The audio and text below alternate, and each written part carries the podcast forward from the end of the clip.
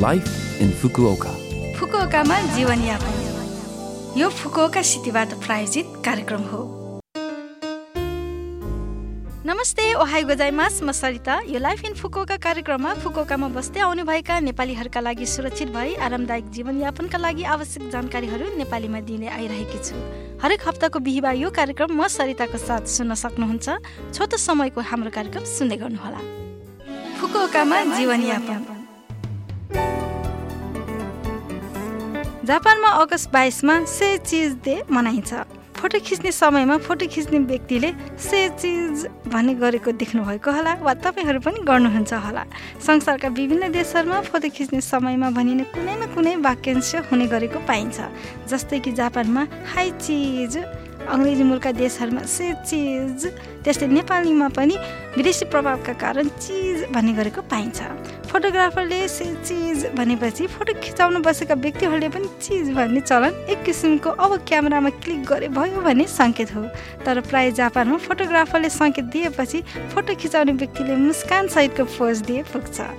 अचानक सडकमा जापानीहरूले फोटो खिचिदिन अनुरोध गर्दा होस् वा जापानी साथीहरूसँग फोटो खिच्दा तपाईँहरू पनि जापानी शैलीमा फोटो खिच्ने र खिचाउनेको मनोरञ्जन लिनुहोला। फुकुओकामा जीवनयापन। तपाईँहरूलाई दुई हजार छ अगस्त पच्चिसमा फुकुओका सहरमा घटेको मदिरा सेवन सवारी दुर्घटनाको बारेमा थाहा छ।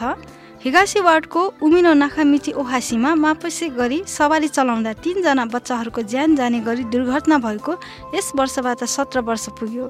फुकुका सहरमा यस दुर्घटनाको कारण मादक पदार्थ सेवन गरी सवारी चलाउन रोक्नका लागि धेरै प्रयासहरू हुने आइरहेको छ।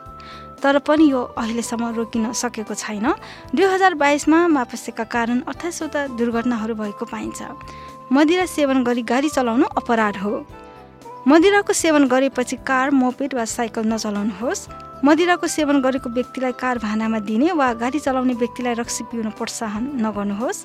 साथै सवारी चालकले मदिराको सेवन गरेको थाहा पाउँदा त्यस कारमा नचढ्नुहोस् मदिरा पिएर गाडी चलाउनाले ट्राफिक दुर्घटनाको जोखिम बढाउँछ। उदाहरणका लागि सुरक्षित ड्राइभिङका लागि आवश्यक पर्ने ध्यान र निर्णय क्षमतामा कम पर्छ। अत्याधिक गति र खतरा पत्ता लगाउन ढिलाइ हुन्छ अनि ब्रेक लगाउन लामो समय लिन्छ। साथै निम्न किसिमको गाडी मदिरा सेवन गरी चलाएको हुन सक्छ यदि देख्नु भएमा कृपया एक एक शून्य नम्बरमा फोन गर्नुहोस्। ट्राफिक लाइट वा स्टप लाइनभन्दा केही अगाडि गाडी रोकिँदा ट्राफिक लाइट हरियो बले पनि गाडी नचल्दा अनियन्त्रित रूपले गाडी कुद्दा अनि गाडीको गति अचानक बढ्ने घट्ने भइरहँदा। मदिरा सेवन गरी सवारी नचलाउँ चलाउन नदियौँ गर्नेलाई माफी नदियौँ र व्यवस्था नगरौँ भन्ने दृढ इच्छा शक्ति प्रत्येक व्यक्तिमा हुनु आवश्यक छ। हामी सबैले मापेसी ड्राइभिङलाई बन्द गरौँ। यो फुकुवाका सहरबाट जारी सूचना थियो।